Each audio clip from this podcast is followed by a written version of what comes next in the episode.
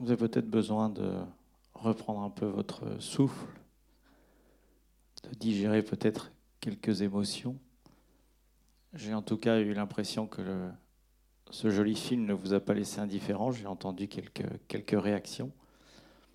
Vous aurez l'occasion probablement d'en parler par la suite, puisque nous allons avoir une euh, séance de questions-réponses auxquelles participeront euh, Jérôme Adam, bien sûr, les associations qui nous ont invités ce soir, et puis également peut-être euh, le professeur Goyer, si elle veut bien venir nous apporter peut-être un, éclairage d'ordre médical, peut-être tout de suite, et puis ensuite nous donnerons la parole aux associations, en commençant par Saint-Jean Éducation.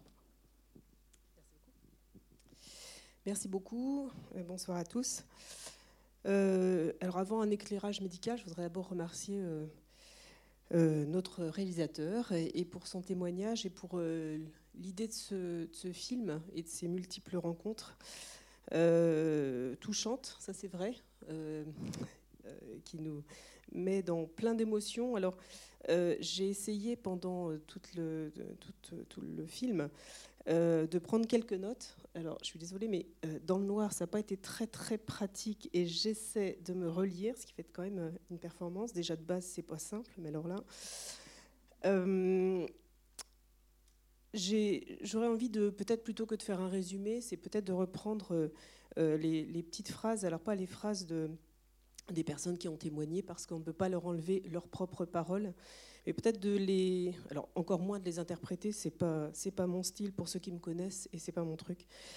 Euh, mais par contre, euh, peut-être de les, euh, de les comprendre en tout cas dans les termes médicaux qu'on peut parfois utiliser pour un peu expliquer ce qui se passe. Il y a eu un moment clé en fait dans le film où quelqu'un a dit c'est une maladie, donc il y a un diagnostic et à partir de ce moment-là, on peut faire quelque chose. On sait qu'on peut faire quelque chose. Et donc c'est peut-être aussi ça, le fait de, traduire, plus que d'interpréter ou de transformer les choses, mais peut-être de traduire euh, un petit peu ce qui s'est passé, ce qu'on a entendu dans le film.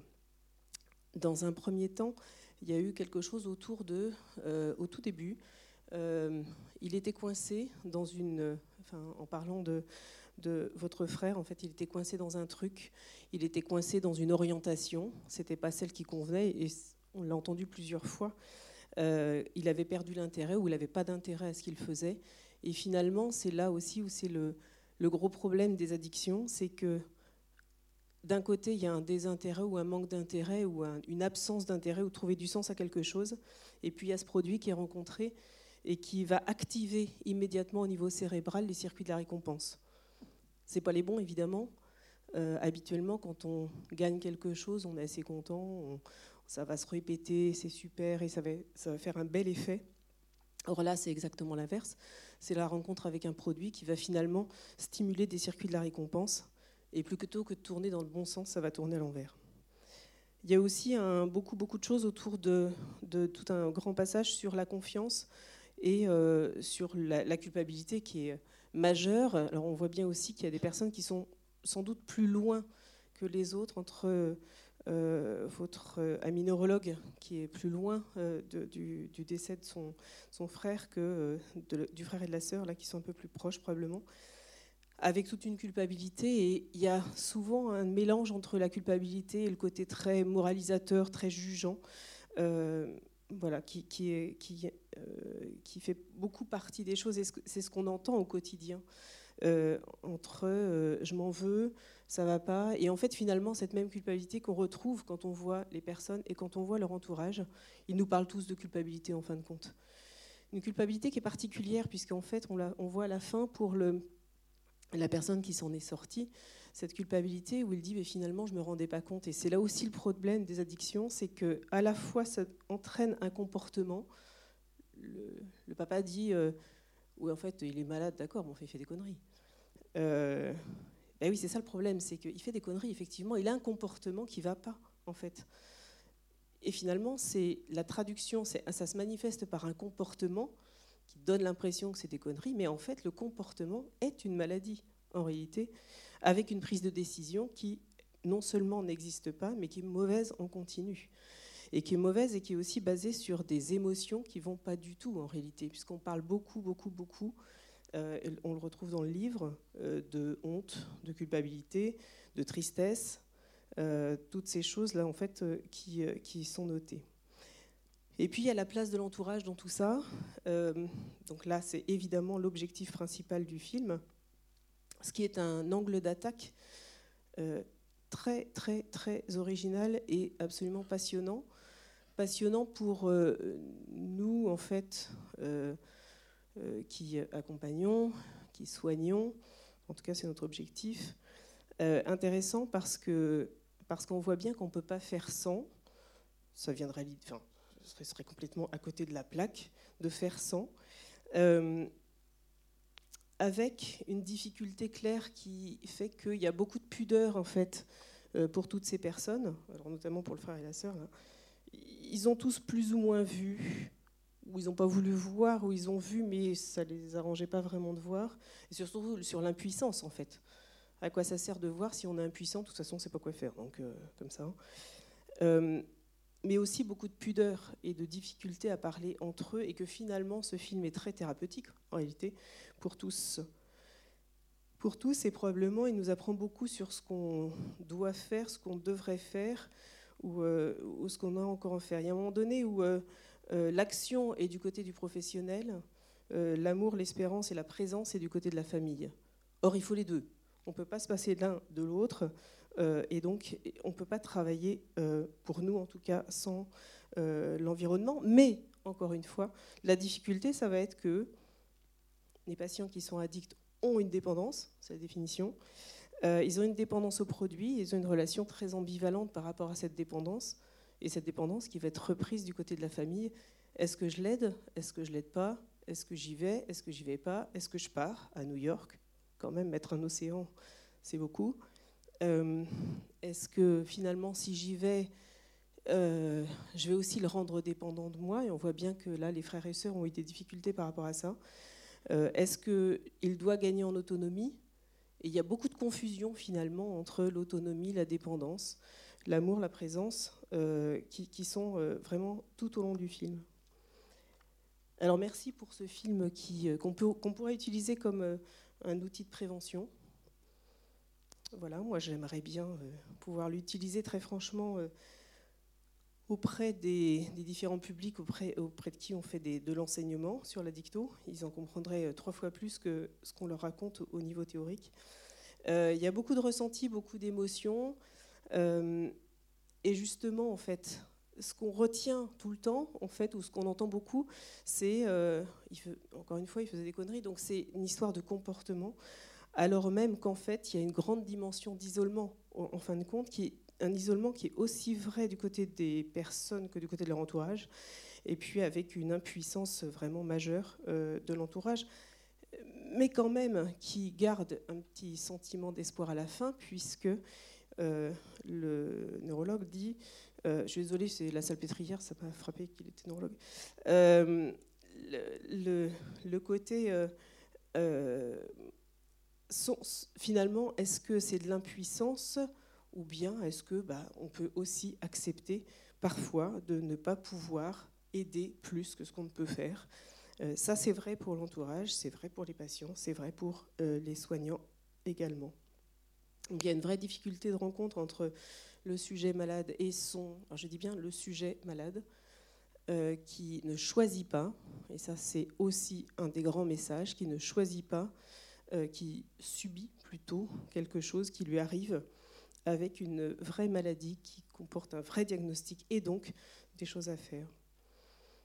Donc en fait, euh, la conclusion est plutôt autour des, des rencontres qu'on peut faire entre, on voit bien hein, les problèmes de communication qu'il peut y avoir entre tous, euh, la communication entre plus, enfin, entre la, famille et, son proche, mais aussi à l'intérieur même de la famille. Puisqu'en fin de compte, on voit bien, et c'est tout l'intérêt aussi du film d'avoir montré les frères là, euh, finalement, ils peuvent, chacun peut parler euh, à une autre famille de ce qu'il a vécu, mais finalement, on voit bien qu'à l'intérieur des familles, c'est encore très, très, très compliqué. Mais on peut imaginer les difficultés et finalement, comme dans, mais j'allais dire, c'est aussi vrai dans plein de maladies, il n'y a pas que dans l'addiction, dans toutes les situations de handicap, de maladies psychiatriques en général, mais aussi de handicap ou de maladies chroniques, cette difficulté parfois qu'on peut avoir et cette pudeur en fait à ne pas pouvoir évoquer ses propres sentiments vis-à-vis des, patients. donc on voit bien tout le travail en tout cas de, communication qu'on se doit en fait d'avoir et de travailler avec, les patients, avec leur entourage. Pour ça, évidemment, là, moi, je reprends mon, rôle de, médecin, psychiatre, addictologue qui propose des soins. Auprès des, personnes euh, et en voyant évidemment leur entourage systématiquement. Euh, mais aussi, euh, on n'est pas tout seul, il y a aussi toutes les associations, je pense que c'est important de leur laisser la parole maintenant. Merci professeur. Et je vais rebondir sur ce que vous nous indiquiez entre la théorie et la pratique. Peut-être que Saint-Jean-Espérance, maintenant, va pouvoir venir expliquer ce qu'est l'association, à qui elle s'adresse, et peut-être aussi allons-nous avoir des témoignages euh, de Saint-Jean-Espérance sur la façon dont vous accompagnez les jeunes et les familles. Alors Saint-Jean-Espérance accueille depuis 35 ans euh, dans ses maisons, qui sont des lieux d'accueil, des jeunes qui sont motivés par la volonté, enfin voilà, ils décident un moment d'aller chercher de l'aide et de venir dans nos maisons pour vivre selon trois piliers qu'on leur propose. Je vais vous interrompre deux secondes, on va peut-être se mettre au milieu quand même, c'est plus sympa. Voilà, trois piliers qu'on leur propose. Une vie communautaire et fraternelle, une vie de travail aussi tous les jours, euh, et puis euh, une recherche de sens de leur vie ou une quête spirituelle.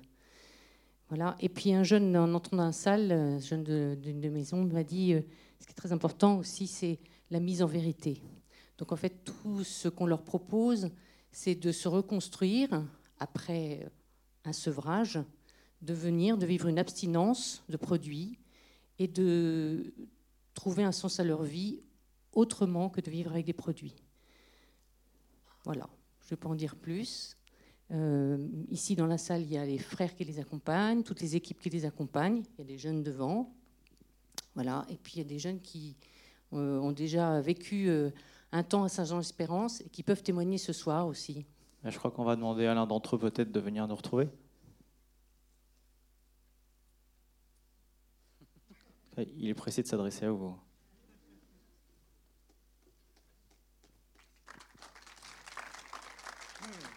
Bonsoir. Je vais pas essayer de parler trop fort. D'habitude, sans micro, je parle trop fort. Donc, euh. Et alors là, il est censé se passer quoi? Donc, bonjour, je m'appelle Grégoire.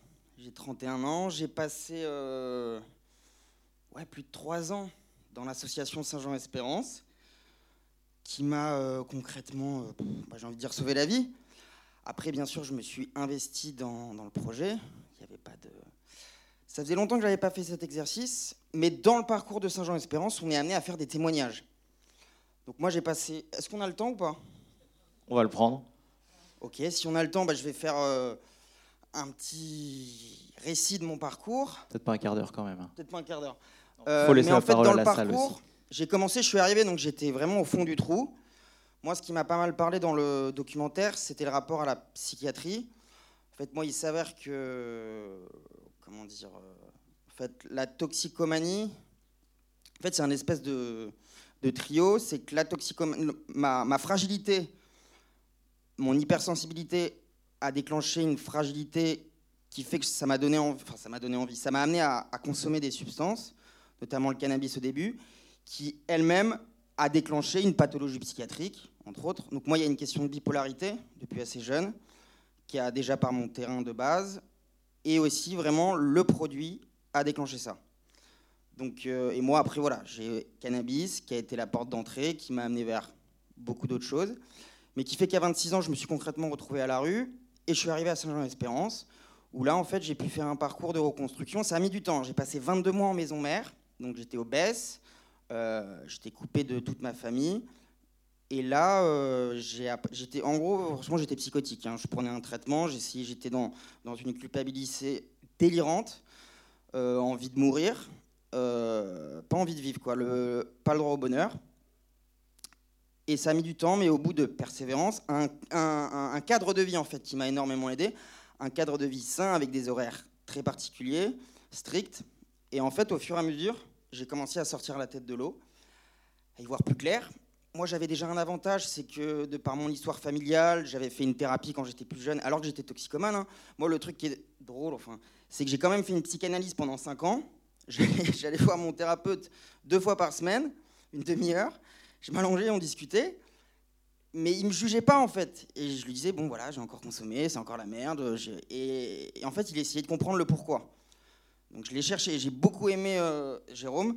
Euh, il a dit, en fait, un jeune, à un moment donné, c'est la question, c'est qu'est-ce que tu cherches? Faut pas juger. Donc moi, j'ai eu de la chance, c'est que les, dans l'association, ils nous jugent pas. Ils essayent de qu'est-ce qu'on enfin, qu'est-ce qu'on cherche? Et en fait, maintenant, j'ai aujourd'hui, j'ai 4 ans et 2 mois d'abstinence. Donc j'ai réussi à arrêter vraiment tout. Bon après, je vous avoue, je prends un traitement. Hein. Je, suis, je prends du lithium. Bref, on va pas rentrer dans le détail.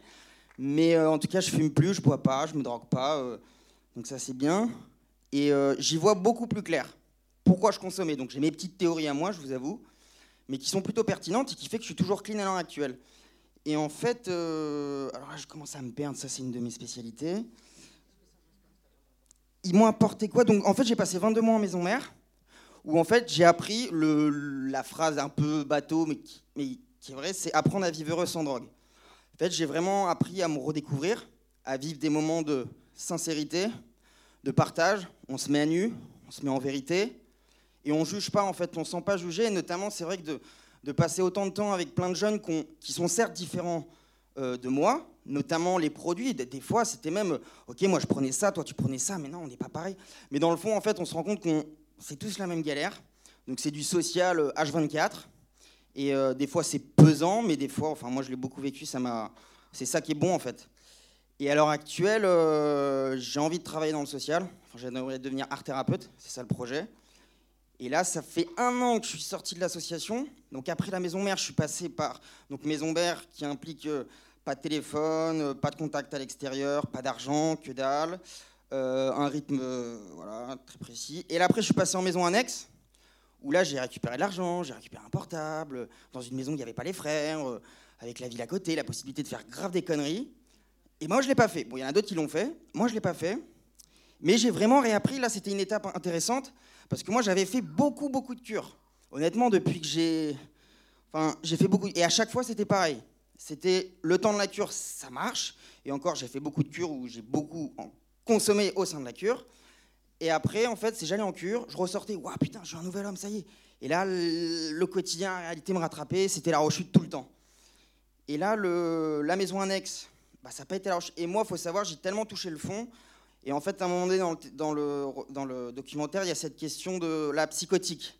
Moi, il faut savoir, je suis psychotique de base.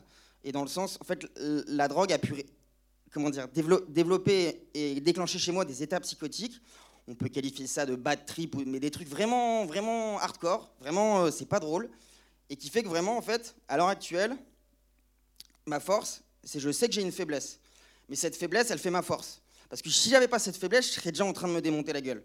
Donc en fait, le fait que je suis, voilà, on va le dire, je suis psychotique euh, en état, euh, enfin bref, et là, je ne consomme pas. Donc c'est comme si j'avais une épée de Damoclès. Et, et, en fait, surtout, ce qui m'a permis Saint-Jean, c'est de me rendre compte je pouvais être heureux sans drogue. Et en fait, le truc, et là je le vis à l'heure actuelle, j'ai mon appartement, euh, je fais des études, j'ai un boulot, j'habite à 5 minutes d'ici, euh, la tentation est partout, mais honnêtement, j'ai pas envie. Mais alors, la question c'est pourquoi moi j'y arrive? Bah, C'est clair que Saint-Jean-Espérance m'a aussi un truc au niveau de l'humain, de la relation. On apprend, et là je le vois, je suis dehors, je vis, il y a des gens qui consomment, bref, pas sans forcément être toxicomane, hein, mais putain, ils ont du mal, ils ont peur. L'autre leur fait peur, ils ont peur d'aller dans la, dans la relation, dans le partage, ils jugent. Et en fait, notamment de par ma thérapie, là où je parlais euh, deux fois par semaine, et notamment Saint-Jean-Espérance, j'ai appris en fait ce truc de l'humain où, En fait, de ne pas avoir peur d'aller vers l'autre. Parce que putain, je peux vous dire, les soirées où le, frère Juan Pablo, allez, on se mélange, il y avait des inconnus, on n'a pas envie de parler, on a, enfin, plein de, de, moments, mais d'une chienlit, je vous le dis. Mais non, tu vas, tu te lèves, tu fais ton. En gros, et la frustration. Et là, putain, là, c'est le truc de ouf. C'est la frustration. Enfin, moi, c'est mon. C'est ouais, le pilier, quoi. La frustration, c'est le truc qui fait que tu consommes, en fait. Enfin, pour moi, c'est ma vision. Et en fait, à Saint-Jean, moi, avant d'arriver à Saint-Jean, euh, il y avait un médecin, un addictologue, qui m'avait dit Monsieur Game, vous avez une tolérance zéro à la frustration. Ok, moi j'ai continué à me défoncer la gueule. Et en fait, à Saint-Jean, putain, elle est tout le temps présente, la frustration. Enfin, moi, c'était mon, combat. Je sais que beaucoup de jeunes, elle est présente parce qu'il y a plein d'interdits, plein de trucs qu'on n'a pas, donc on est frustré, on est frustré, on est frustré. Et là, euh, bah là, euh, maintenant, j'arrive à faire face à la frustration, j'arrive à vivre le quotidien et à, et en fait, et aussi à Saint-Jean. Bon, ça, faut, faut, pas hésiter à m'arrêter parce que moi, je pourrais partir en, en truc là. Mais c'est que les petites choses simples, les petites choses simples, et notamment, ça, c'est on l'a appris.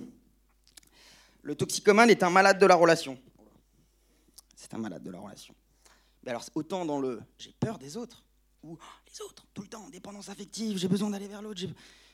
Et en fait, euh, faut...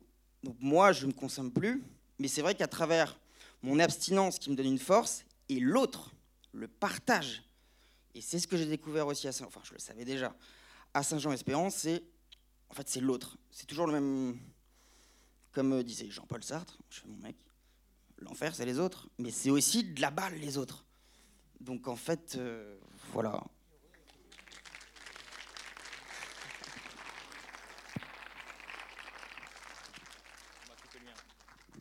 Merci Grégoire pour ce témoignage vécu et vivant. On va poursuivre peut-être avec Alia, qui est représentée dans la salle. Je crois qu'on a Clara et Marine qui sont là pour nous parler d'Alia. Bonsoir, pas facile de passer après vous. je vais essayer d'avoir autant de, dynamisme. Euh, donc, euh, je suis euh, le docteur Parot, donc Marine. On travaille toutes les deux au sein de l'association ALIA, qui est sur l'ensemble du Maine-et-Loire, composée de XAPA, donc de Centre de soins d'accompagnement et de prévention en addictologie, également de CARUD. Euh, avec là des centres d'accompagnement plus au niveau de la réduction des risques et euh, également un centre thérapeutique résidentiel. Cholet, Saumur, Angers, on, est un petit peu partout sur, euh, sur le Maine-et-Loire. L'idée, voilà, c'est accompagner les personnes qui souffrent d'addiction, mais comme le souligne très bien le, le documentaire d'aujourd'hui, merci beaucoup, il était très intéressant, très instructif. Euh, c'est aussi l'accompagnement de, l'entourage. Donc euh, c'est quelque chose qu'on a à cœur de proposer au, sein d'Alia et euh, je vais laisser ma collègue le présenter. Bonsoir à tous. Donc moi je suis Clara Michel, psychologue clinicienne au sein d'Alia. J'interviens plus spécifiquement dans le cadre de l'entourage. Donc on a un lieu d'accueil dédié à l'accueil de l'entourage sur Alia. Euh, l'espace, en fait, il s'aménage en fonction euh, de là où en est euh, l'entourage dans sa demande.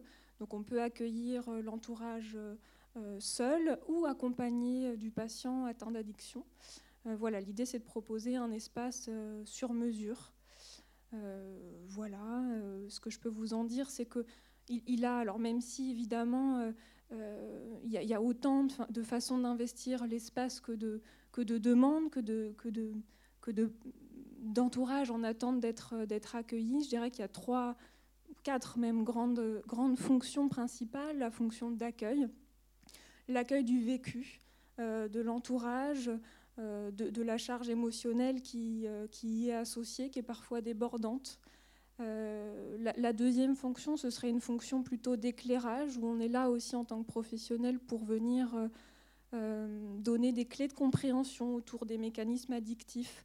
Euh, on, euh, leur, on leur donne finalement un autre angle de vue par rapport, à la problématique addictive de leurs proches.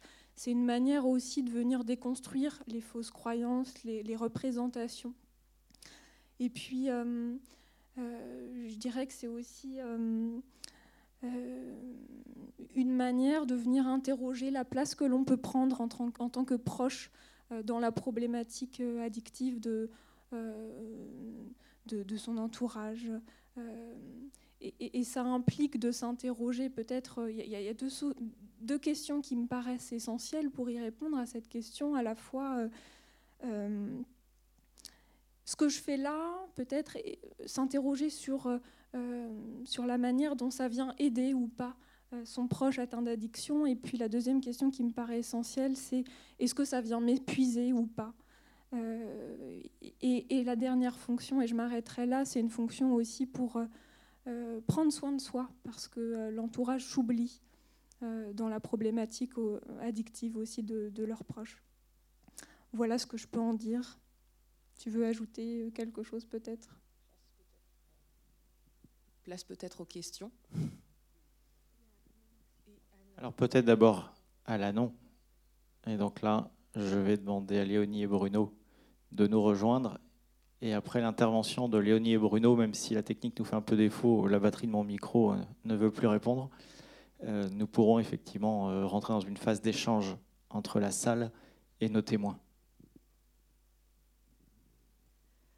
Donc, euh, euh, les groupes familiaux à la non à latine euh, sont là pour aider les familles des alcooliques.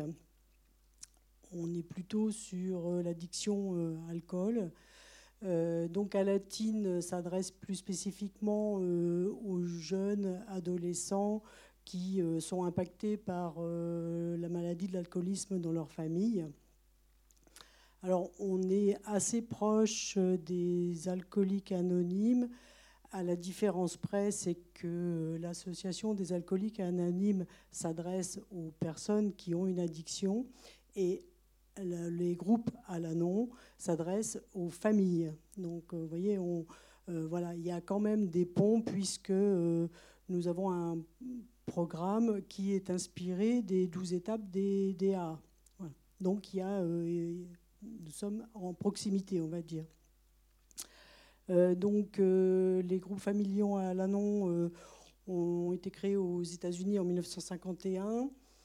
c'est arrivé en France en 1962, donc ça fait 60 ans. c'est pas, pas récent. ce qui ce qui nous lie à cette association, c'est d'être impacté dans sa vie par euh, la maladie alcoolique d'un proche. Ça peut être un enfant, ça peut être un parent, euh, ça peut être un conjoint, ça peut être une conjointe, ça peut être un frère, ça peut être une sœur. Voilà. On a tous euh, ce, lien, ce, qui nous lie, c'est d'être impacté par l'alcoolisme de quelqu'un dans ses proches. Euh, donc, euh, au cours des réunions, euh, chaque membre à l'ANON travaille sur. on travaille tous ensemble sur un sujet et on va apporter nos témoignages, on va confronter nos points de vue sur un sujet. donc, ces échanges, ça nous permet tout d'abord de prendre conscience qu'il faut d'abord s'occuper de nous nous, les, accompagnants, je peux peut-être euh, le nommer comme ça, les proches, il faut d'abord s'occuper de nous et peut-être laisser euh, la personne alcoolique euh, trouver ses propres chemins. donc on est beaucoup sur, sur l'idée de s'occuper de soi, de, mieux vivre soi-même pour que la personne qui a une addiction puisse elle-même cheminer plus sereinement. Voilà. Donc, euh, euh, c'est pas. Euh, les groupes à l'annonce n'ont pas un caractère religieux, c'est plus un caractère spirituel. Il n'y a pas d'aide financière, chaque groupe est autonome financièrement. On a des valeurs fortes comme l'écoute, le non-jugement et très important la confidentialité, c'est-à-dire tout ce qui se dit, ce qui s'échange entre nous, ne doit pas euh, filtrer à l'extérieur. Voilà, donc on est vraiment, les, les groupes familiaux à l'annonce sont vraiment là pour aider les familles des alcooliques. non pas pour trouver des recettes miracles, pour euh, trouver euh, des solutions pour que la personne arrête de, consommer de l'alcool, mais plus pour soi-même trouver un cheminement pour être euh, plus heureux nous-mêmes dans notre vie et, permettre que tout le monde y trouve de la sérénité et si possible bah, du réconfort et, du soin. Voilà mais du soin, euh, euh c'est pas le soin médical, hein, vous avez bien compris. On se, on se soigne mutuellement en partageant nos expériences. Voilà.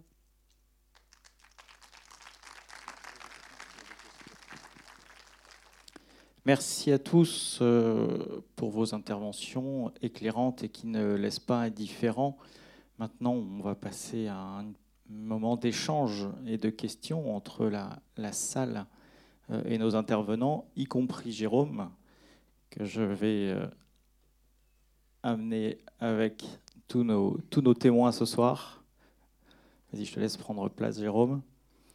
Et puis le plus difficile, c'est souvent... Oui, tu veux t'adosser. Le plus difficile, c'est souvent la première question. Qui va oser lever la main? Si la régie m'entend, je suis volontiers preneur d'un second micro, puisque le premier euh, n'a plus de batterie. Parfait. Alors nous vous écoutons. Merci. À qui s'adresse votre question? Bien.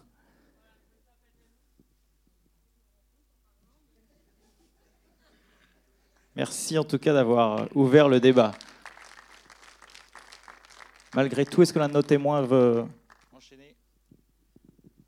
Moi, ce que je pourrais te dire, c'est que je vais en Alanon ça m'a permis de changer mon attitude par rapport aux malades alcooliques. Ça m'a permis de, de prendre de la distance, mais avec amour. Et je pense que le fait que, le malade alcoolique ressente ça, ça l'a beaucoup aidé. C'est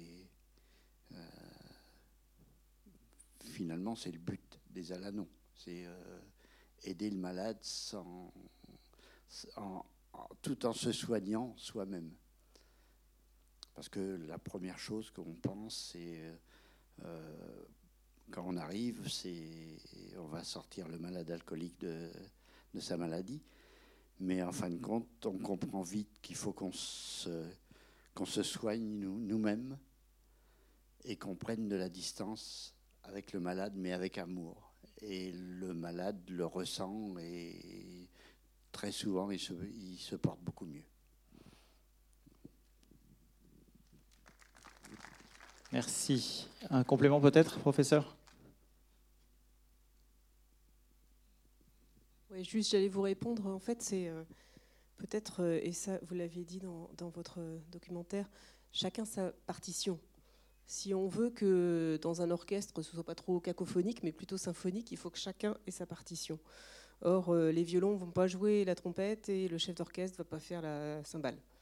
Et donc, en fait, si chacun, patient y compris, hein, joue sa partition et que les rôles sont bien définis dès à la base, je pense qu'il y a des chances que ça devienne symphonique au bout du compte. Alors forcément, euh, euh, avant d'avoir une, répétition générale, il y a beaucoup, beaucoup de petites répétitions avant, et c'est très cacophonique par moment.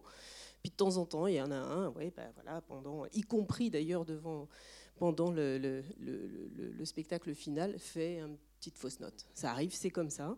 Ça fait aussi partie des choses. Alors parfois, la fausse note, elle est elle est too much, c'est-à-dire qu'effectivement, il y a une overdose, il y a, un truc de trop. Bon, voilà. Euh, mais il n'empêche que si chacun joue sa partition, ça peut peut-être euh, diminuer la culpabilité de chacun. Euh, non, je sais pas, il y a réactions.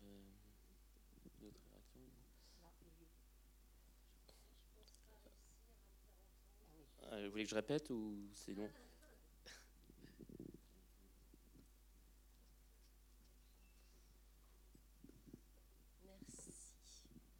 Bon, ça va être assez difficile. Oui, en plus, on s'entend bizarre.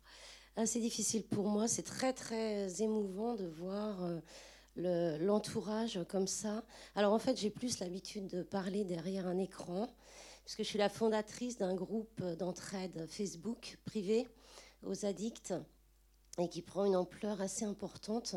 Donc je suis contente de voir aussi les associations parce que dans notre groupe, on encourage les personnes d'une part à aller vers des soins professionnels et d'autre part à aller vers des associations parce que certains n'ont plus ni famille, ni proches, ni rien du tout. Donc ils sont tout seuls devant leur écran. Et c'est assez compliqué pour eux de faire une démarche euh, comme ça.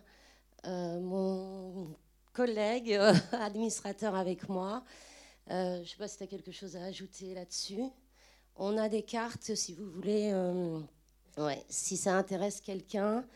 on est une vingtaine d'administrateurs à suivre les gens aussi en privé, etc.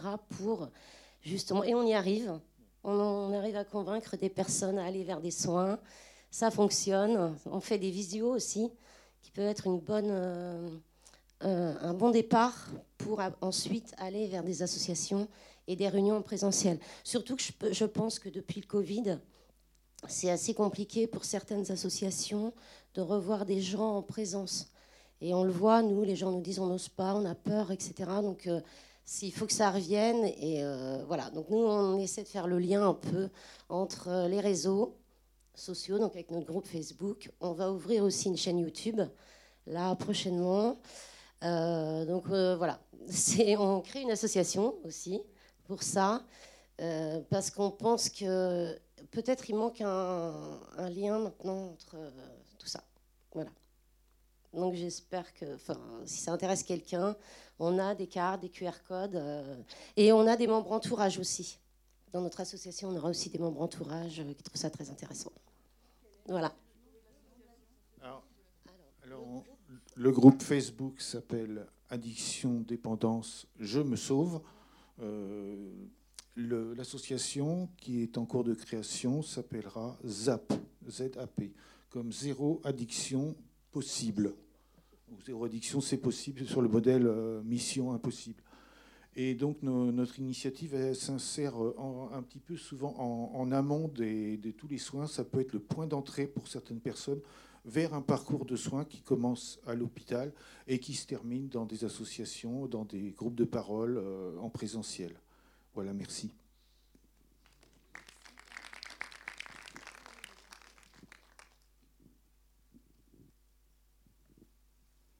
Qui veut prendre la parole pour, euh, pour répondre? Euh, Cette question, c'est une question euh, récurrente en, entretien. Et si on avait la réponse, ça serait bien. Donc la, recette magique, on l'a pas. Le professeur Goyer parlait de, de partition. L'interrogation derrière, c'est qu'il écrit la partition et euh, c'est souvent de, l'auto-écriture avec tous les participants. C'est euh, souvent c'est pouvoir proposer pas pendant la période de crise, mais dans un intermède euh, entre deux, deux moments compliqués, parce que ça, ça existe des moments moins compliqués où chacun peut dire à l'autre, ben, moi ça, ça m'aiderait, ou ah oui, mais ça, ça t'aiderait, mais pour moi c'est pas acceptable. Euh, la première intervention était très intéressante sur. Euh, ben oui, pour moi, euh, c'était très culpabilisant de, me prendre en pleine, pleine face la culpabilité de, mon entourage. C'est de pouvoir dire, ben non, quand, quand tu m'exprimes ça, c'est compliqué. Donc ça, ça, ça m'aiderait. Est-ce que toi, pour toi, c'est possible? Souvent, l'entourage dit bah, bah, J'ai essayé la manière forte, j'ai essayé la manière douce, il n'y a rien qui marche. Est-ce que voilà, c'est essayer de trouver euh, à un moment donné un point de rencontre et comme euh, comme le, je pense que tout le monde l'a dit et ce que représente aussi très bien le documentaire, c'est qu'il y a des essais, c'est que parfois, ben, quand on a entre guillemets mal fait, on se dit oh non mais j'aurais jamais dû dire ça. Ben, bah, chouette, on sait que la prochaine fois, il ne faudra pas dire ça. Donc c'est pouvoir aussi, euh, c'est un accompagnement sur, sur le long cours et, et c'est de ne pas s'épuiser. D'où l'intérêt aussi d'être accompagné en tant qu'entourage. Et mieux on comprend la problématique, mieux soi-même on est armé. Donc c'est apprendre l'addiction dans ses généralités, mais qui s'applique euh, voilà, sur le théorique, et comment ça s'applique chez la personne avec qui euh, on est, qu'on veut aider. Donc une réponse un peu vague, mais là, s'il n'y a pas la recette, ou je ne la connais pas. C'est vrai qu'il n'y a pas de recette, mais euh, il y a des petites choses. Il euh, faut pas parler au malade alcoolique et lui dire ce serait bien que tu arrêtes de boire. Il faut parler de soi. C'est-à-dire que euh, ça me gêne que tu, que tu aies bu hier soir, ça me gêne, c'est moi que ça gêne. Ou alors, quand le malade est trop véhément. Il faut, changer de pièce. Il faut essayer de prendre l'air. Il faut, faut, aller voir ailleurs le temps, le temps qu'il faut. Merci beaucoup. Florence, peut-être, ou Jérôme?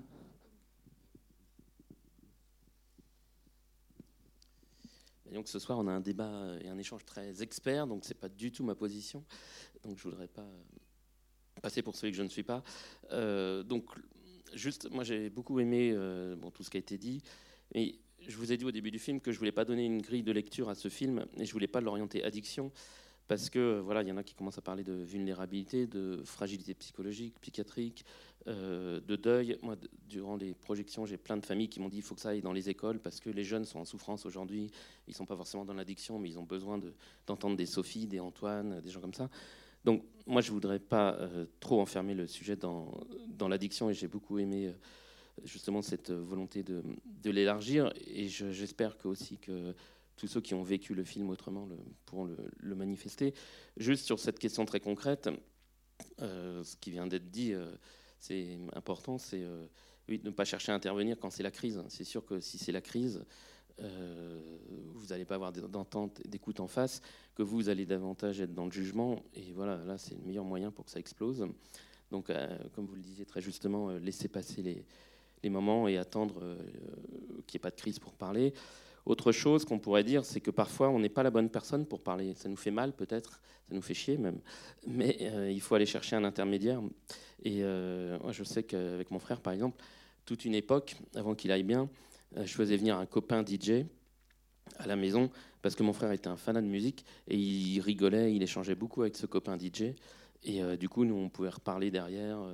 Euh. donc voilà, donc c'est peut-être le rôle des associations aussi. Mais un autre, une autre astuce, c'est de se mettre en retrait et d'aller chercher le tiers qui, lui, arrivera. Par exemple, dans le film, Roberto, on a compris qu'il n'a jamais pu beaucoup parler à son frère, contrairement à celui qui est resté sur place. Et Roberto, en fait, pour aller parler à son frère euh, à l'hôpital psychiatrique, il y allait souvent avec sa cousine, en fait. Il parle de m'aider, alors c'est pas explicite dans le film, mais c'est sa cousine. Donc il y allait avec sa cousine. Donc voilà, donc c'est un autre, une autre astuce peut-être euh, qui peut être intéressante à, creuser. Et ça, ça veut dire accepter de travailler sur son impuissance. Et c'est un gros travail.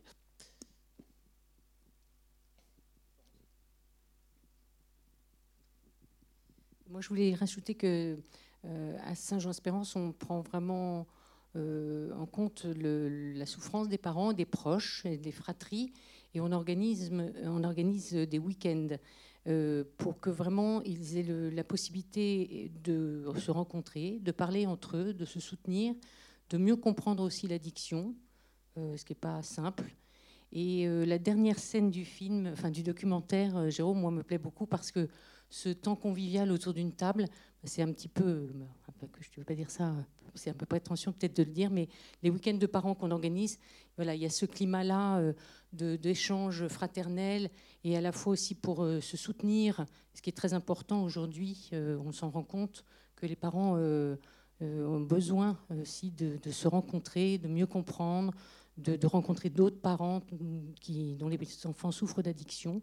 Voilà, donc Saint-Jean-Espérance, on, tient beaucoup à, continuer ces temps-là parce qu'on a des retours très positifs. Et puis nous-mêmes, dans les équipes pédagogiques, ça nous aide à accompagner les jeunes encore mieux. Enfin, on espère. Juste euh, pour, rebondir, il y a le côté, euh, dans le film, ce qu'il ce qu'il faut effectivement, ce qu'il faut, ça, ça parle d'addiction bien sûr parce que c'est c'est le point de départ, mais on oublie assez vite les produits. On s'en fout finalement de quel produit il s'agit. Euh, c'est pas la question. La question, elle euh, montre surtout les difficultés, enfin l'isolement, l'impuissance, les difficultés de communication, les, émotions en fait. Il s'agit beaucoup, beaucoup, beaucoup, et d'ailleurs ça nous touche. C'est pour ça aussi que ça nous touche parce qu'on parle d'émotions en continu dans le film. Et finalement, au bout du compte, l'addiction qui n'est autre encore une fois qu'une histoire de comportement, un truc biologique, un peu mécanique, on s'en fout. Euh, ça, on peut, j'allais dire, on peut relativement facilement le régler d'un point de vue physiologique, d'un point de vue neurologique, biologique, tout ce que vous voulez. Ce qui est beaucoup plus compliqué, c'est de régler les histoires émotionnelles, les histoires de communication et de relations et de rapports entre les autres. Ce que vous disiez très bien tout à l'heure, en fait. Hein. le produit, on s'en fout. Alors bien sûr, il faut le régler à un moment donné. Il faut lui couper le cou, mais, euh, c'est le reste, en fait. C'est plutôt les relations aux autres qui sont beaucoup plus compliquées à, retravailler. Et il ne faut pas rester caché derrière le fameux produit, en fait.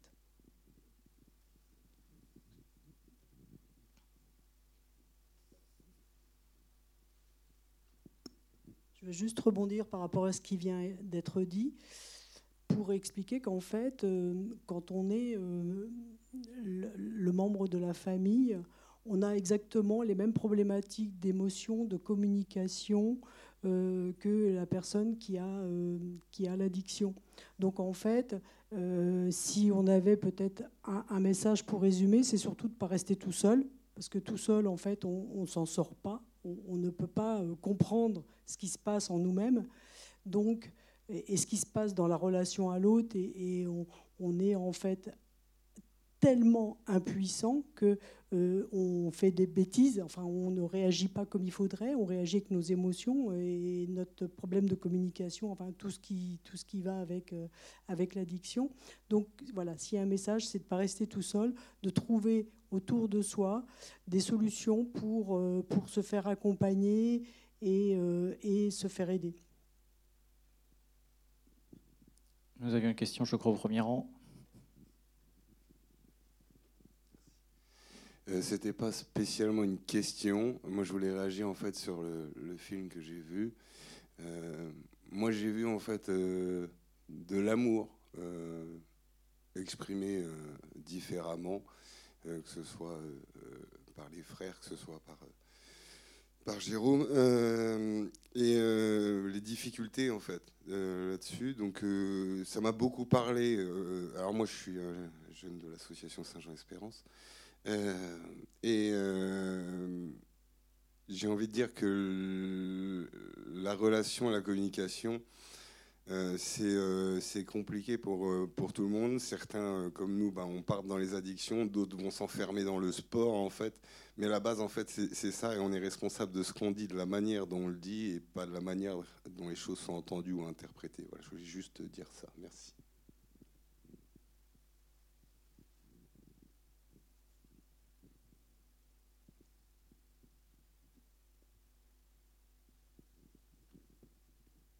Merci. Alors, euh, ah oui, ça fait bizarre de s'entendre. Moi, c'était plus pour, euh, pour Alia, puisque j'ai déjà été suivie par, euh, par eux. en fait, j'ai.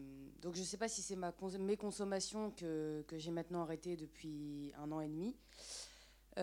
complètement, qui ont amené à mon, à mon trouble de la personnalité ou mon trouble de la personnalité qui m'amène à mes addictions. Mais toujours est-il que mes parents l'ont découvert il n'y a pas longtemps. Et enfin, ils l'ont découvert euh, lors de mes hospitalisations, donc euh, début de cette année. Et je voulais savoir si, si c'était toujours possible de faire un, suivi parce que eux comprennent pas. Et moi, c'est compliqué de, de leur expliquer de mon point de vue. Et même si j'en suis sortie, s'il y a toujours des moments où c'est compliqué et où il y a des moments où j'ai l'impression que je vais rechuter et que. Et du coup, je ne sais pas si c'est encore ouvert euh, même si, même si techniquement je suis plus au jour d'aujourd'hui addict, euh, euh, enfin addict, addict quoi.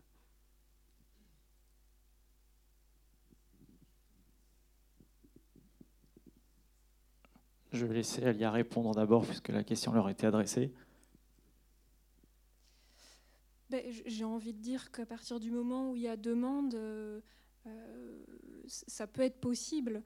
Euh, tout dépend aussi euh, de, là où sont tes parents, de, euh, de, de, ce qui les amènerait eux aussi à, à, venir. Mais en, tout cas, on, est prêt à accueillir la demande. Après, comment ça peut s'aménager, c'est une autre question. Hein, mais en tout cas, voilà, ça, mérite en tout cas d'être approfondi peut-être pour que je puisse répondre de manière univoque, on va dire. À partir, je complète, je suis tout à fait d'accord avec ce que dit ma, collègue, à partir du moment où il y a une, question, euh, les portes euh, d'Alia sont ouvertes. Euh, on parle d'addiction, on parle d'entourage. Quand on parle d'entourage, on n'est pas obligé d'être soi-même suivi sur Alia pour être accompagné. Tout à l'heure, j'ai pas précisé, c'est une équipe pluridisciplinaire, donc ça, il y a des travailleurs sociaux, il y a des psychologues, des médecins. voilà, ça va courir toutes les on essaye du moins, euh, tous les questionnements. Mais à partir du moment où il y a une question, c'est euh, après, euh, parfois il y a la demande du premier concerné, votre demande, c'est comment amener vos parents à venir nous voir après pour en, pour en discuter. C'est mettre, venir chercher peut-être un, dépliant Alia, le mettre sur la table et pour pouvoir réouvrir la parole sur le sujet. Mais à partir du moment où, il y aura un questionnement, il y aura une recherche de réponse de notre côté. Donc euh, la porte est ouverte. Ça répond à votre question? Oui. Merci beaucoup.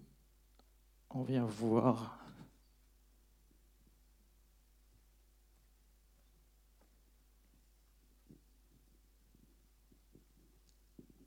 Oui, merci. Euh, j'ai cru comprendre dans le documentaire qu'il y avait euh, un examen possible pour savoir si certains sont plus sensibles que d'autres euh, aux substances.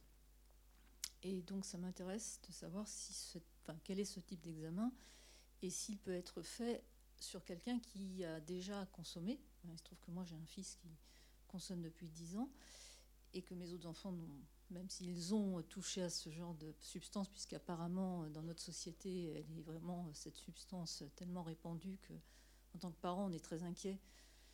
Et mes autres enfants m'ont toujours dit, bah, nous, ça nous a pas fait grand-chose, donc je voudrais savoir quel est ce type d'examen et si après coup, on peut savoir si son enfant était sensible. Ça, ça ne m'aidera peut-être pas pour la guérison, mais au moins savoir cela. Je ne sais pas si j'étais très claire. Euh, au cas particulier, c'est du cannabis. Merci. Qui va répondre peut-être euh,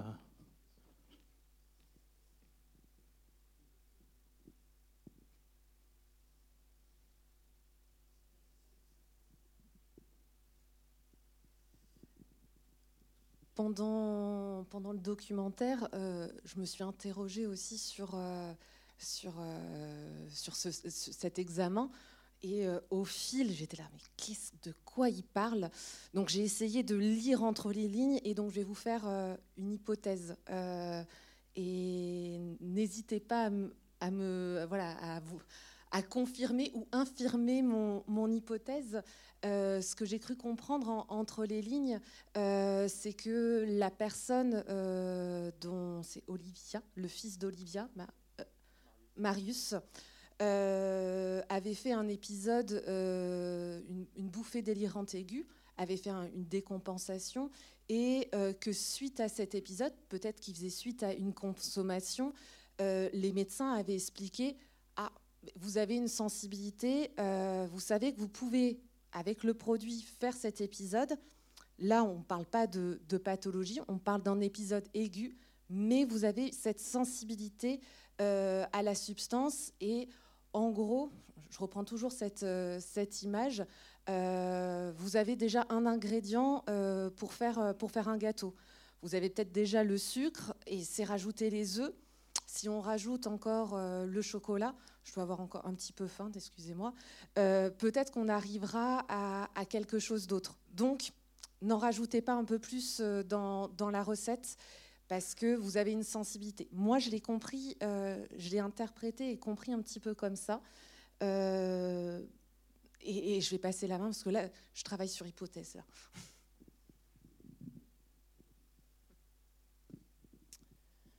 Alors, euh, quand Olivia m'a dit ça dans le film, moi aussi, je l'ai appris en direct, hein, puisqu'aucun échange, aucune rencontre n'était préparée avec les personnages. donc c'était à chaque fois du, du live. Alors pour répondre à la question, euh, en fait, il n'y a pas de, d'examen. euh, vous êtes dans, vous met dans une machine, vous ressortez et on vous dit, ça y est, vous avez euh, telle pathologie, telle sensibilité, donc attention aux produits. C'est pas ça dont il s'agit. C'est en fait des entretiens avec, je crois que c'est un psychologue et aussi un psychiatre. Et à la fin de leur étude, ils en ont conclu ça. Maintenant, pour compléter ma réponse, je vais vous raconter l'anecdote suivante. J'ai un couple d'amis, quand je leur ai parlé du film, ils m'ont dit Ah non, mais nous, euh, on n'est pas concernés. euh, on mettra nos enfants dans une bonne école, euh, avec beaucoup d'amour, ils seront protégés. Donc, ça, c'est un couple d'amis qui connaît quand même très bien mes parents, enfin, mon père maintenant, qui me connaissait. Et j'étais juste en train d'halluciner quand j'entendais cette réponse. J'ai envie de dire ça veut dire que vous pensiez qu'il n'y avait pas d'amour dans notre famille Parce que vous pensez que nos écoles où on était, c'était des voyous Enfin, bon, bref. Donc, ils m'ont dit ça, donc il y a 2-3 ans. Et puis, il y a un an, euh, leur fille a été diagnostiquée. euh, alors, moi, je suis très mauvais dans les acronymes, donc trouble de l'attention et hyperactif, je ne sais pas, euh, TDAH, voilà. Et ils sont venus me voir en me disant ben, en fait, euh, avec son trouble, elle est plus sensible et il y a plus de risques qu'elle soit soumise. Enfin, il y a plus de risques d'addiction. Et donc, forcément, leur regard a complètement changé sur le sujet. Et, et qu'est-ce que ça veut nous dire? Ça, ça nous parle de terrain de vulnérabilité, en fait. Et aujourd'hui, euh, je suis entouré d'experts, donc il faut que je fasse gaffe quand même. Mais moi, de ce que j'ai compris, c'est qu'il y a quand même grosso modo trois facteurs sur lesquels on peut essayer d'être un peu vigilant. C'est un, la personne elle-même. Donc, est-ce qu'il y a des terrains de vulnérabilité? Dans le film, je lis le mail de mon frère où il a une conscience très très aiguë de ses angoisses. C'est ce que j'appelle la lucidité en fait. Et c'est terrible parce qu'il est hyper lucide et en même temps il y a les démons qui sont plus forts. Donc euh, voilà, l'angoisse, c'est un terrain de, vulnérabilité. Il y a le stress, le stress, pardon. Je viens de parler des troubles de l'attention. Donc on a parlé de l'hérédité aussi, ça, ça fait partie de la personne et on sait qu'il y a des terrains euh, héréditaires qui jouent beaucoup dans l'addiction. Donc ça, c'est tout le paquet euh, personne. Après, il y a le paquet environnement. Donc, est-ce que je suis dans un environnement où les, circuits, les produits circulent? Est-ce que je suis dans un environnement où on me laisse faire ma vie, où on me fout une pression d'enfer? Enfin, ça, on l'a vu aussi un peu dans le film. Donc, deuxième terrain, c'est l'environnement. Et puis, le troisième terrain, c'est le produit, parce que tous les produits, quand même, n'ont pas le, même pouvoir euh, addictif. Euh, et euh, enfin, il y a plein d'études scientifiques que j'ai lues avant de faire le film. Et, on voit que ben, voilà, il y a des substances qui sont plus addictives que d'autres, et généralement, les personnes les plus vulnérables vont vers ces substances. Donc voilà, c'est les trois critères. Après, je parle sous contrôle, mais j'ai cru quand même comprendre ça le produit, l'environnement et la personne. Et donc, euh, voilà, on peut être vigilant sur ces terrains-là et savoir si la personne euh, voilà, aura plus de risques d'être addictive ou pas. Alors, je voulais juste rebondir. Vous parlez de cannabis. Avant le confinement, euh, le cannabis était une drogue en diminution hein, chez les jeunes, contrairement à tout ce que nous racontent les politiques avec le débat sur la légalisation. Aujourd'hui, enfin ça, c'est pour moi, c'est un débat d'hier hein, déjà. C'est euh, le Buddha Blue, euh, donc des drogues de synthèse qui viennent de Chine et d'Inde qu'on achète sur Internet. Euh, Enfin, c'est ça les drogues qui circulent dans les cours de récréation aujourd'hui. hein.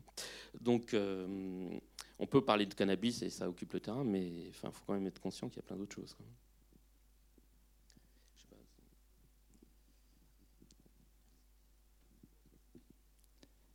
Y a-t-il une autre question dans la salle Oui.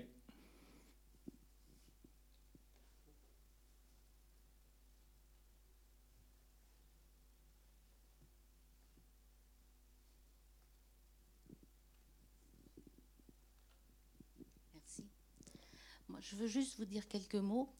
Euh, il y a quelques mois, je suis rentrée dans les. J'ai poussé la porte chez Alanon parce que j'étais au bout du rouleau. Tout comme euh, mon conjoint, avec sa maladie, était au bout du rouleau aussi. Alors, euh, il arrive un moment où il n'y a pas assez de soutien dans la famille. Les médecins font ce qu'ils peuvent, mais les aidants, ils n'ont pas trop le temps de s'en occuper. Donc, on va vers les associations qui sont là pour nous et qui nous aident beaucoup. Ils nous accueillent les bras ouverts. Il y a des réunions hebdomadaires, ce qui fait que quand on veut voir les médecins, comme ça, ça attend entre deux rendez-vous. C'est bien pratique d'avoir beaucoup de monde comme ça pour nous aider. Et vraiment, ils font un, boulot hyper sympathique et hyper agréable. Merci pour votre témoignage, madame. Puisque je suis au milieu de la salle, est-ce qu'il y a encore une, une intervention Oui.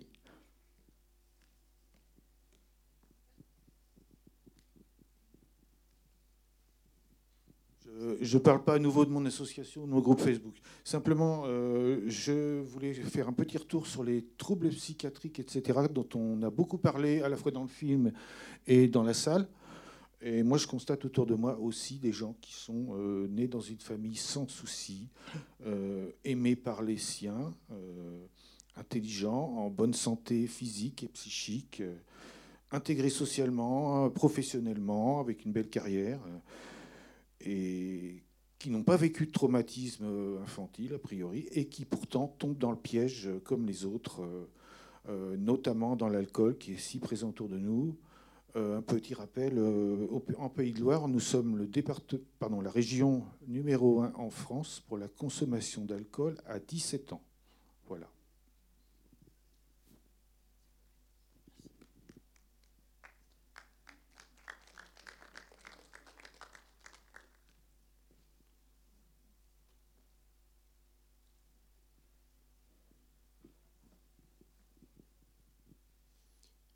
Une question pour, pour Jérôme. Merci en tout cas pour, euh, pour ce magnifique témoignage. Jérôme, je voulais savoir si par rapport à toutes les représentations que vous avez faites depuis que le film est sorti, quels sont en général les retours que vous avez? Et puis l'autre aspect, donc euh, votre film se termine en, disant dans la bouche de, je crois c'est Antoine, mais qu'est-ce qu'on peut faire aujourd'hui, maintenant? Enfin, qu'est-ce qu'on peut faire maintenant? Donc là, je vois, pour reprendre un terme du professeur Goyer, vous mettez en symphonie en fait différentes associations, différentes euh, personnes. J'ai envie de dire aujourd'hui, qu'est-ce qu'on peut faire? Et à travers, on s'est réunis ce soir, qu'est-ce qu'on fait maintenant après, après ce film? Donc première question, quels sont vos retours en général que vous avez eus par rapport aux familles, mais aussi peut-être par rapport aussi aux, personnes qui se, qui se droguent? Et puis, qu'est-ce qu'on fait maintenant?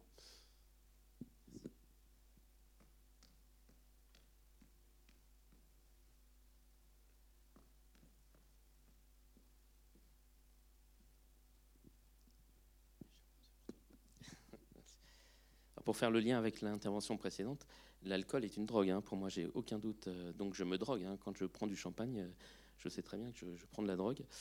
Euh, donc, voilà. D'ailleurs, dans le synopsis du film, on parle de stupéfiants et d'alcool. Et je ne dis pas de drogue et d'alcool parce que j'essaye de faire le distinguo entre les deux et de montrer que les deux substances peuvent être dangereuses. Et pour faire le lien sur votre euh, première question sur les remarques, lors de la dernière projection à Chauvigny, euh, donc près de Poitiers, il y avait énormément de euh, représentants des associations alcooliques anonymes et à l'Anon aussi, je crois. et il y a eu beaucoup de témoignages où ils disaient merci. Bon, alors là, je m'envoie des fleurs, super. Mais en fait, l'idée derrière ça, c'est quoi? C'est que le, le, film, il a une seule vertu, enfin, si jamais il n'en avait qu'une seule, c'est celle-ci, c'est de libérer la parole. Et quand j'ai commencé euh, à travailler sur ce film et que j'ai rencontré Médecins du Monde, avant de rencontrer la Fédération Addiction et, et, la Mildeca, j'ai dit à Médecins du Monde, si je me lance dans ce film, je me mets à poil, c'est sûr, sinon ça sert à rien de faire ce film.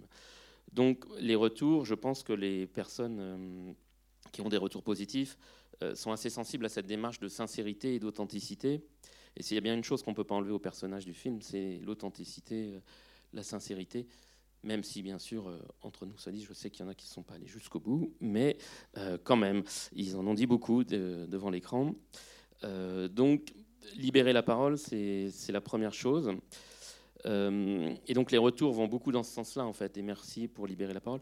Après, sur le côté critique, et pour moi, c'est une vraie question en tant que producteur, c'est que je, je m'interroge sur la durée du film, et je me demande s'il ne faut pas enlever 5, 10 minutes, 15 minutes.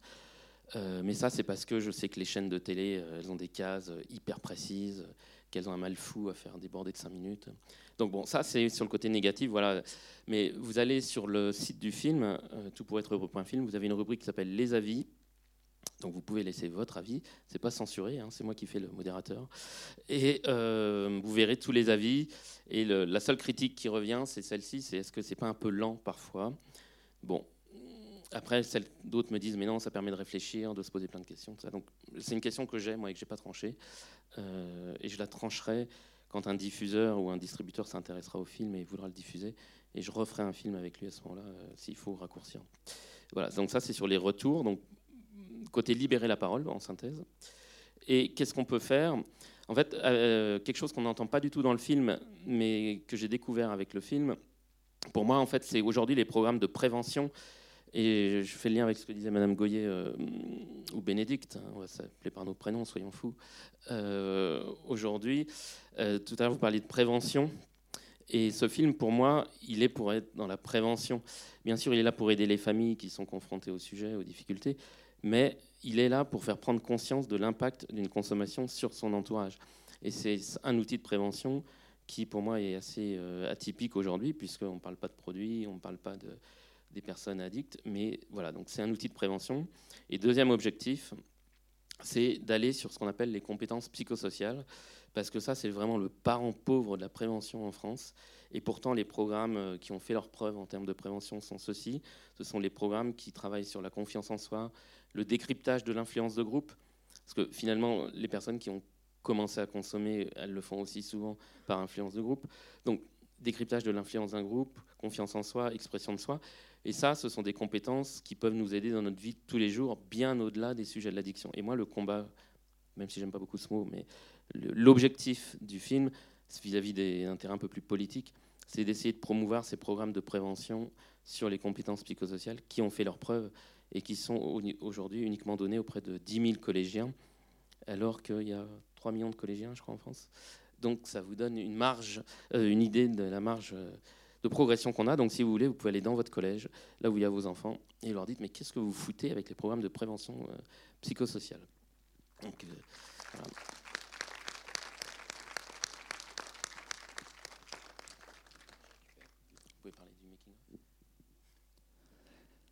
Il nous reste 10 minutes. Est-ce qu'il y a peut-être une, une ou deux dernières questions? Alors, on en prend une dernière. Puis après, je vous parlerai du, making-of du film aussi.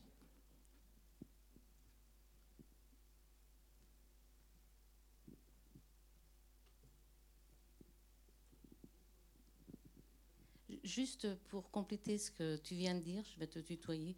C'est la télé, c'est bien, c'est sûr, ils n'ont pas le temps de passer des programmes comme celui-ci, mais dans toutes les publicités, dans tous les films, ils sont toujours en train de prendre l'apéro. Et ça, personne ne le dit. Parce qu'il faut quand même, malgré tout, qu'il y ait de la consommation pour faire vivre la France.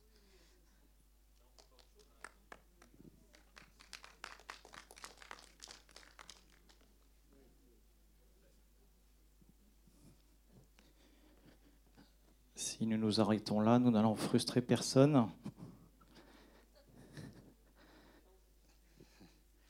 Euh, juste pour vous dire, on vous a distribué des petits flyers à l'entrée. Au dos du flyer, vous avez tous les numéros de téléphone des différents groupes de parole qui a sur Angers et Cholet. C'est tout ce que je voulais rajouter. je vais rajouter quelques, quelques mots pour, pour conclure. Donc, le premier, c'est que je vous rappelle qu'il est disponible à la sortie du cinéma le petit recueil Carnet de tournage, qui est une, en quelque sorte un making-of du film en dessin. Donc vous pourrez le trouver en sortant. Il voulait au premier rang. C'est Jérôme, qui, le, qui le distribue.